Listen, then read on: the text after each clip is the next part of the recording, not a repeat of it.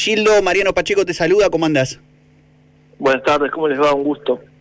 Bueno, estamos ahí justamente empezando el programa diciendo lo movido que está todo en estas horas. Lo primero que quería preguntarte es eh, si ya hay alguna posición más o menos oficial de la Unión de Trabajadores y Trabajadoras de la Economía Popular, este sindicato tan diverso que contiene diferentes posturas a su interior, imagino que no será fácil en estas horas. Bueno, me parece que la UTEP, como representante gremial, siempre tratamos de, de cuidar la institucionalidad de nuestro sindicato en pos de no incorporar las, las instancias político-partidarios. Igual la mayoría de la dirigencia de nuestro gremio se ha manifestado en respaldo a la institucionalidad, en respaldo al presidente Alberto Fernández y sobre todo teniendo en cuenta la la grave situación que vivimos, que hay que culminar rápidamente con lo que es la intriga palaciega y tenemos que resolver los problemas por los cuales la gente votó al frente de todos en el 2019 y por los cuales eh, no nos votó a nosotros este fin de semana.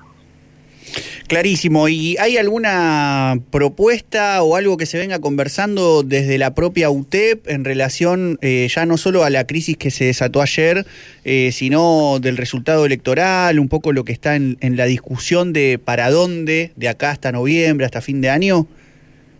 Bueno, en nuestra opinión, eh, el resultado electoral era previsible teniendo en cuenta que tenemos graves problemas en la estructura social, en la problemática alimentaria con 15 millones de familias que están demandando alimentos, el precio de los alimentos en la góndola a través de lo que es el problema de la inflación, la angustia de la salud, la problemática educativa y la inestabilidad laboral, que han sido problemas muy graves que no hemos podido resolver. Sumado a eso, a que tenemos la experiencia de que los oficialismos en Sudamérica vienen perdiendo en el marco de la pandemia y también que el peronismo, a excepción del 2001 y el 2005, perdió todas las elecciones eh, intermedias. Por lo tanto, lo, lo novedoso hubiese sido ganar y creo que no hay que dramatizar esta derrota porque eh, seguramente si empezamos a tocar y a afrontar los problemas estructurales, no solamente vamos a mejorar en los próximos años, sino que vamos a empezar a resolver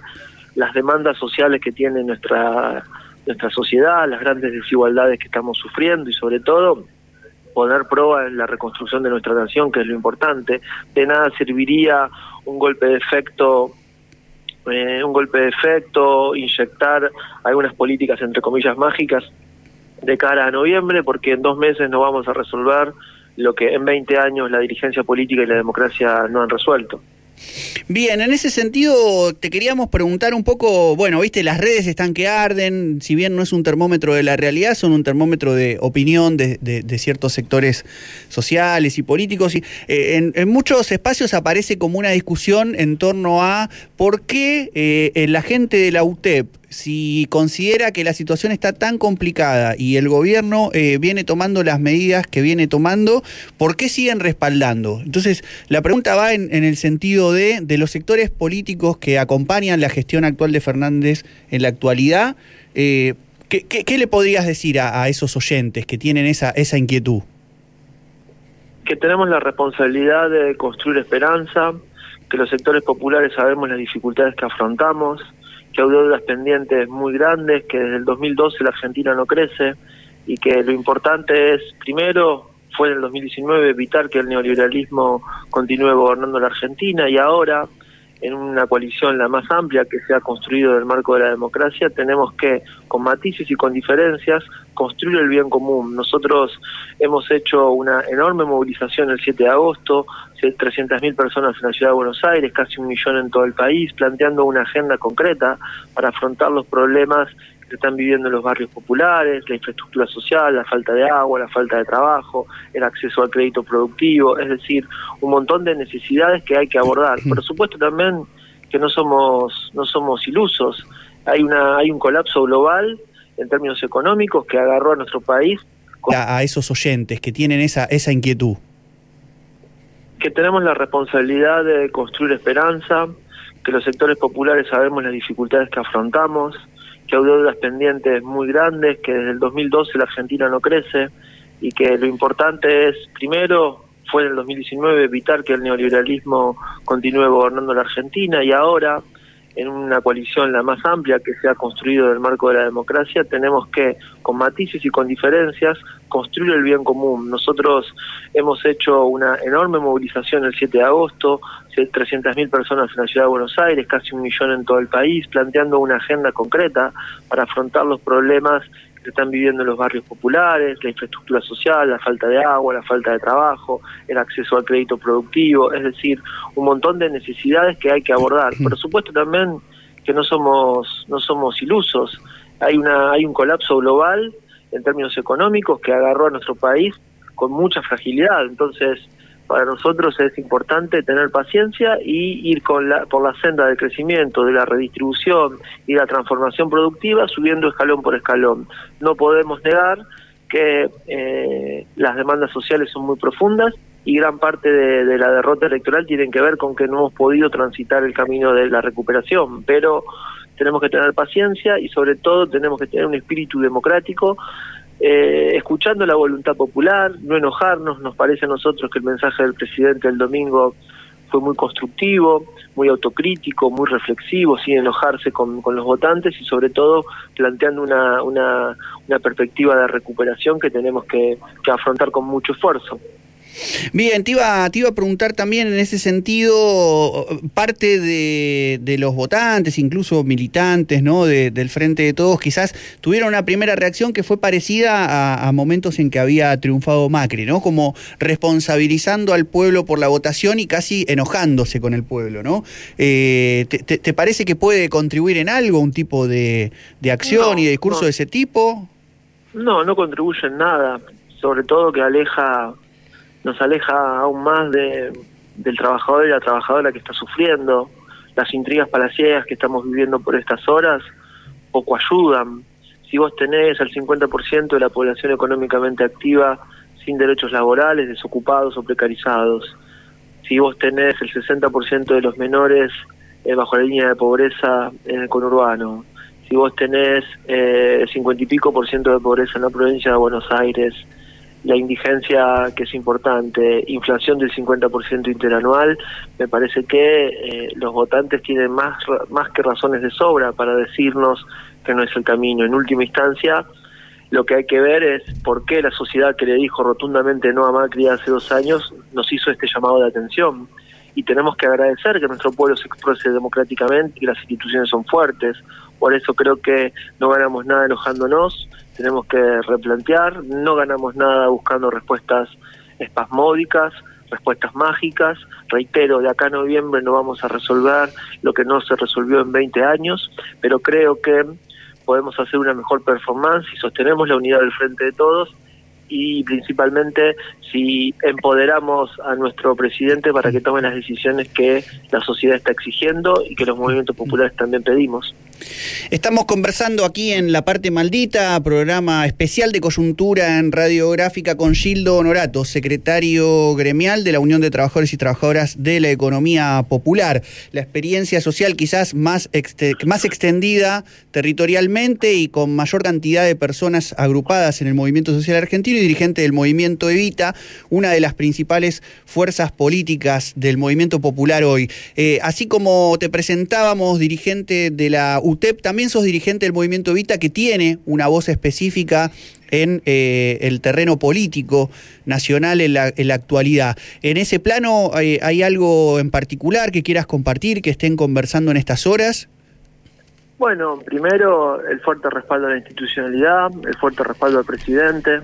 La convocatoria que estábamos haciendo hoy es principalmente para para plantearle a la dirigencia política que tenemos que estar unidos, que no, no, no nos podemos alejar de nuestro pueblo, que las intrigas de Palacio y las conspiraciones de la política en los ministerios públicos poco, poco sirven para resolver los problemas y que tenemos que ser responsables, tenemos que tener paciencia, tenemos que actuar con mucha mesura y no, y no enloquecernos. Reitero, perder una elección no es un drama, el drama lo tiene el que no tiene para comer, el que no tiene trabajo, el que no puede llevar a los chicos al colegio. Eso sí es un drama. Perder una elección está dentro de las posibilidades del juego democrático. Por supuesto que queríamos otro resultado, pero para eso tenemos que generar transformaciones, transformaciones estructurales, transformaciones profundas, y eso va a permitir la reconstrucción de la Argentina y la valoración, la valoración positiva de nuestro pueblo.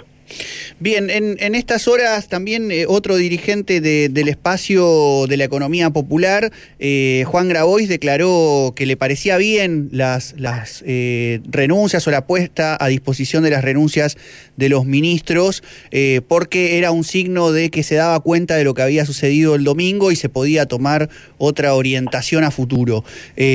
¿Compartís algo de esta mirada? ¿Qué, qué, qué opinión específica tenés sobre la situación de los ministros? No es momento de debilitar al presidente, no es momento de debilitar al gobierno y no es momento de hacer un show mediático para, para renunciar por los medios. Me parece que, que tenemos que ser responsables, tener templanza y que tenemos que estar unidos. Eh, con Juan tengo un gran respeto, no siempre comparto sus posiciones y, y mucho menos sus formas, pero, pero la democracia le da espacio para que todos y todas nos podamos expresar. Estamos aquí conversando con vos, Gildo, y vemos por, por la pantalla de la televisión también el movimiento obrero organizado en su versión más clásica de, agrupamiento de los trabajadores asalariados. También eh, se viene reuniendo y, viene, bueno, pronunciándose eh, en estas horas. ¿Qué, ¿Qué, vínculo estableció o está estableciendo la UTEP con, con la experiencia de la CGT y si hay algo en agenda en común como parte de la experiencia de los trabajadores en su diversidad actual? Mira, tenemos una, una unidad que va creciendo, que se empezó a manifestar por el año 2016, cuando fueron protagonistas junto a nosotros de la ley de la lucha por la ley de emergencia social. Creo que es importante la vertebración de una unidad orgánica mucho más profunda, donde la UTEP y los movimientos populares paulatinamente nos vayamos integrando a la Confederación General del Trabajo y por supuesto estamos con toda nuestra energía planteando la movilización del próximo 18 de octubre para celebrar la conmemoración de, de esa gesta histórica de los trabajadores y lo que significó también el inicio de un proyecto de transformación que generó justicia social y que fue recordado y hoy es recordado como la mayor expresión de conciencia popular, de justicia social y de protagonismo en el marco de la gestión también del Estado. Mm. Estamos un poco pendientes también de, las discusiones que se dieron ya a partir del domingo a la noche mismo de, bueno, cierta necesidad de, parte del gobierno nacional de, reorientar cierto rumbo. Eh, de alguna manera, un poco vos hablás en nombre de una experiencia, la economía popular, que como siempre se dice, eh, son los últimos de la fila en términos sociales, pero han sido los primeros de la línea en el combate contra el COVID, en toda la experiencia comunitaria en los territorios, organizando no solo cuestiones alimentarias, sino de trabajo, ¿no? de producción y de, contención de una situación de mucha angustia. Eh, por parte de la mayoría de la población de este país durante muchos meses. Eh, de algún modo se visibilizó mucho más la experiencia de la economía popular. ¿Hay algo de eso que, que te parezca que tenga que estar aún más en agenda? ¿Hay algo de esto que se esté conversando con el gobierno nacional en relación a, a la escucha de las propuestas de experiencias como la de la UTEP? Bueno, el acceso al crédito, instrumentos fiscales y tributarios para legalizar la economía popular, brindar eh, todo el fortalecimiento productivo para ganar en escala, para lograr circuitos de comercialización más grandes, más amplios. Y sobre todo, ¿hola? Sí, sí, sí, te estamos escuchando bien.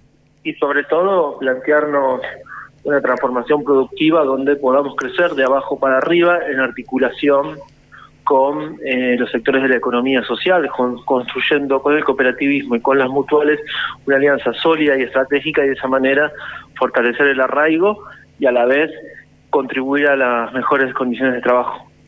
Bien, y, en ese sentido, ¿hay, ¿hay en agenda alguna cuestión específica, además del 18 de octubre, que quieras compartir con nosotros? Bueno, estamos trabajando fuertemente en la sindicalización, estamos trabajando fuertemente en el desarrollo productivo de las unidades comunitarias y nos parece que eso es lo central a la hora de establecer el trabajo como el gran ordenador social. Bien, estamos en conversación con Gildo Norato, secretario gremial de la UTEP, dirigente del movimiento Evita. Aquí mi compañero Juan Estenici quiere también compartir alguna reflexión o pregunta con vos. Gildo, como secretario general de la UTEP, te quería consultar... Secretario gremial. De, secretario gremial, pero sí, sí, me iba a corregir al toque. Eh, te quería consultar qué lectura haces de cierto voto vinculado a la extrema derecha y al neoliberalismo. Bueno, me parece que hay que ser cuidadoso cuando se cataloga a, a expresiones como de extrema derecha. Tenemos que ser respetuosos de la voluntad popular. Si hay una sociedad que deposita su voto, evidentemente hay emergentes que están planteando eh, algo que la sociedad está buscando. Nosotros hace dos años ganamos con un enorme respaldo popular y ese mismo pueblo nos dijo el domingo que teníamos que corregir y resolver problemas estructurales. Por lo tanto, significa que nuestra sociedad está en búsqueda, que las recetas históricas ya no sirven, que hay que buscar nuevos caminos y la sociedad está planteando también eh, esa búsqueda. Por lo tanto, creo que es un emergente de una grave crisis y que esa crisis tiene que salir eh, ganando derechos, conquistando la opinión pública, conquistando la participación comunitaria y popular, con políticas de Estado y con protagonismo de masas, con protagonismo de la clase trabajadora. Poco serviría si agredimos a candidatos que son son acompañados por la voluntad popular, no tiene que ser nuestro estilo y nuestra forma tiene que ser resolver los problemas que están generando mucha angustia en nuestra sociedad. Bien, Gildo, te, agradecemos mucho esta conversación. Sabemos que están con, mucha actividad, muchas reuniones, pero nos parece también importante en un espacio como Radiográfica y un programa como La Parte Maldita, eh, hacer llegar la voz de, los dirigentes del movimiento popular a también las militancias que están a, la escucha y a la espera de, ver cuáles son los pasos a seguir. Eh, para el día de hoy estaba convocada una movilización, eh, se ha suspendido. Lo último que quería preguntarte de nuestra parte es un poco si si, tenés algo para comentar respecto de, bueno, de la suspensión de la movilización y, si hay alguna cuestión en agenda específica eh, respecto de la situación que estamos atravesando en estas horas. Bueno, levantamos la movilización por responsabilidad institucional, por, por, por la necesidad de fortalecer la unidad del frente de todos, por actuar eh, en forma responsable y no, no agregándole más irresponsabilidad a lo que hemos vivido en las últimas horas, que lamentablemente errores de compañeros, quizás con buena intención, tener una crisis muy grande en nuestro, en nuestro gobierno. Pero lo que primó acá es la racionalidad, lo que primó acá es eh, la responsabilidad institucional y creo que, que tenemos que tener eh, mucho valor los movimientos populares para para asumir que somos protagonistas de este tiempo y que ese protagonismo lo vamos a seguir mejorando cuando interpretemos que, que hay que fortalecer la participación política y la intervención en los, en los lugares de decisión. Por eso estamos muy orgullosos de haber defendido desde el primer momento al presidente Alberto Fernández y por haber levantado la, la, la movilización de hoy para no agregar más angustia a la angustia que está pasando en nuestro pueblo. Perfecto, clarísimo. Gildo Norato en la parte maldita radiográfica. Te mandamos un fuerte abrazo. Hasta cualquier momento.